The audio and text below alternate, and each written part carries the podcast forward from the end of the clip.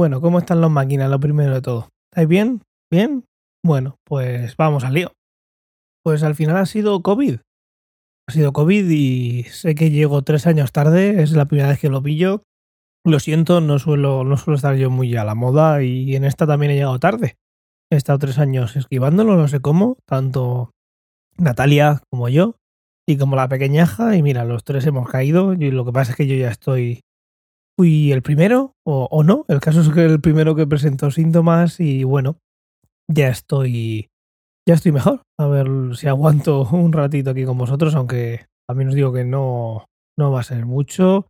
Eh, yo ya estoy bien, como digo, aunque sigo en casa. Podría estar mejor, pero la verdad es que lo que más me ha fastidiado estos días es la, la maldita alergia, ¿eh? Me creía que era una faringitis eh, junto con la alergia. Y lo que más me fastidiaba es la alergia, pero bueno, ha sido COVID con alergia y ya digo, lo que más me ha fastidiado es la alergia, pero bueno, con lo que me queda de alergia ya, ya puedo armarme de, paciencia, aunque es lo primero que se me va. Cuando tengo alergia lo primero que pierdo es la paciencia, imagino que de la indignación. Y bueno, ayer pasaron un par de cositas, hubo un eclipse de sol por la zona de Australia y también se lanzó por primera vez la Starship, de lo primero os hablaré el lunes, de lo que voy a hablar hoy es de la, de la Starship, del lanzamiento que hubo ayer. No sé si habéis oído algo, si lo visteis. El caso es que la Starship es la nave que Elon Musk, con la que Elon Musk quiere que vayamos a Marte. De esa parte no voy a hablar mucho porque eso es pura ciencia ficción. Una vez que llegas a Marte, ¿qué haces allí? Aquello es inhóspito. Eh, habréis visto la película El Marciano y si no, os la recomiendo. Pero el caso es que quien quiere ir a Marte, eh, lo difícil no es ir, que también es difícil, muy difícil, pero lo difícil es sobre todo el, ¿no? el sobrevivir allí. Pero bueno, como digo, no quería hablar de eso. Otra de las cosas para las que se va a usar la Starship, y esto sí que es algo más de tener los pies en la Tierra, es de la misión Artemis. La misión Artemis es la que va a devolver a la humanidad a poner pies en la Luna y la NASA ya le concedió, digamos, el, el privilegio, la responsabilidad de que la Starship va a ser la nave que va a hacer que, bueno, va a ser el módulo de, aterrizaje, o mejor dicho, como siempre en estos casos, de alunizaje en la Luna. Será el, el cohete Orión el que llevará a los astronautas hasta el Gateway en la que estará en órbita en la Luna dentro de unos años y de ahí el aterrizador, de nuevo, el alunizador será la Starship, así que un pasito más cerca de, de Marte, a quien le preguntes, y un pasito más cerca de esa vuelta a la Luna con lo que se vio ayer. Si no lo visteis, veréis, lo veréis en los telediarios. ¿Y qué es lo que pasó? Pues ayer se lanzó el cohete más grande que se ha hecho en la historia, 33 motores y unas medidas de altura y de peso y de cantidad de combustible espectaculares.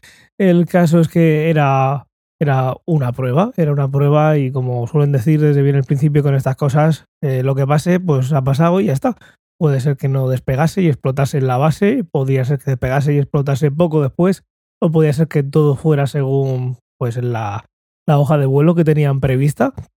Eh, es un cohete que tiene varias fases. La primera fase iba a volver a aterrizar, eh, y es una fase que no llegó, no llegó a verse, eso no llegó a verse. Y, la, y lo que era la Starship se iba a estrellar en el, en el mar, pero hubo un problema con el. Bueno, hubo muchos, pero lo que se vio en la transmisión y lo que se ve es que a partir de a los dos minutos y algo, cuando se intenta separar la primera fase de la segunda, pues algo falla y, y empiezan a, a girar los dos, o sea, todo el cohete completo y al final termina explotando en el momento que estoy grabando esto no sé si habrá sido eh, lo habrán explotado porque sí, por causas mecánicas o lo habrán explotado eh, ellos desde el control de misión porque siempre tienen el botón ese por si se vuelve loco pues reventarlo antes de que caiga eh, se convierta en un misil, ¿no? El caso es que ya desde el principio se vio alguna pieza antes de, del despegue, se vio alguna pieza por ahí salir volando y no, no auguraba que fuera bien bueno, que no fuera, que no se completase. Al final se hizo lo que inventó ya, el término que inventó Elon Musk con, con los cohetes que aterrizan del, del Falcon 9 y del Falcon Heavy. Y el eufemismo que usan es el RUD, eh, Rapid and Scheduled Disassembly, en español sería como un desmontaje no programado de manera rápida.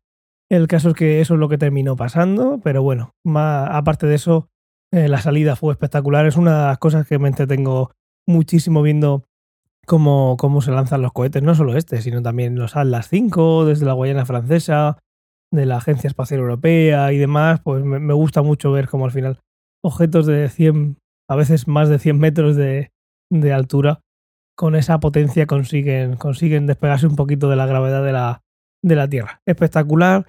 El caso es que no solo se destrozó el, cohete por completo, sino que también parece ser que la, toda la base de, la potencia de los motores, eh, bueno, ha sufrido un poquito más de lo esperado y hay un montón de cosas quemadas y demás. Bueno, pruebas, como decían al principio de esto, pase lo que pase, vamos a aprender. Y de, de eso van este tipo de pruebas y es la primera vez que se montaba el, la Starship en el cohete para, para despegar juntos eh, con la etapa super heavy, digamos, porque lo que se había hecho antes era que la propia Starship despegase y hacer pruebas para volver a aterrizar. Como digo, hubiera sido impresionante ver, y lo veremos, la primera etapa aterrizar de nuevo de forma autónoma. Esta es la parte que más me gusta, porque al final el cohete se lleva mandando muchísimo tiempo al espacio y SpaceX lo que está haciendo es coger mucha propiedad intelectual, digamos, de, todo lo que se, se, ha, se ha venido haciendo durante muchísimos años y que al final no deja de ser investigación pública con fondos públicos y de NASA y demás. Bueno, ahí puede haber controversia, alguna vez lo hemos comentado en ciencia o ficción, pero el caso es que la parte de aterrizaje, pues sí que es algo que, que es novedoso, ya no tanto, pero yo sigo, sigo disfrutando muchísimo ver cómo hay cada, cómo cada aterrizaje lo hacen bien, como si al final fuera yo parte del equipo, pero bueno, me quiero, digamos que soy parte del team, team humanidad, ¿no? Y ahí me, digamos que, disfruto mucho viendo cómo salen bien estas cosas. La física detrás de, las órbitas y de poner en órbita objetos y demás es bastante simple para, para las matemáticas que hay por ahí. Lo que sí que es muy, muy, muy, muy complicado es la ingeniería que hay detrás de eso para hacer que al final lo que pone en un papel y de que aquí tengo que hacer tal cosa para llegar a esta velocidad y, cuando llego a este punto tengo que hacer tal cosa para que cambie esa velocidad y esas cosas son mucho más fáciles en, mucho más fácil en el papel que, que llevarlo a la realidad y la ingeniería es lo que, lo que marca aquí la, la diferencia. Hay un juego que van a sacar la segunda parte, bueno, en algún momento no muy lejano, que es Kerbal Space Program. Eh, es un juego que es un simulador y es bastante... No estoy diciendo que, que, lo, que lo compres, pero si te gusta, si te gusta todo esto, lo conocerás ya. Si no, échale un vistazo en algún vídeo en YouTube o lo que sea y vas a ver. Al final es un simulador que te permite poner en órbita o explorar todo el sistema solar que tienes a tu disposición y tú eres quien se crea esas. Te haces tus naves, programas las etapas, te haces tu plan de ruta, ves hasta dónde, qué combustible tienes que echarle para llegar a tal altura, y en qué momento tienes que iniciar segundas etapas, etcétera. Una chulada y, que resume muy bien y es una forma muy chula también de aprender mecánica orbital y bueno, muy muy muy curioso. Y bueno, aunque la voz parece que me está aguantando, tampoco quiero tampoco quiero eh, tentar a la suerte, así que lo voy a dejar aquí. Feliz viernes, buen fin de semana y hasta el lunes.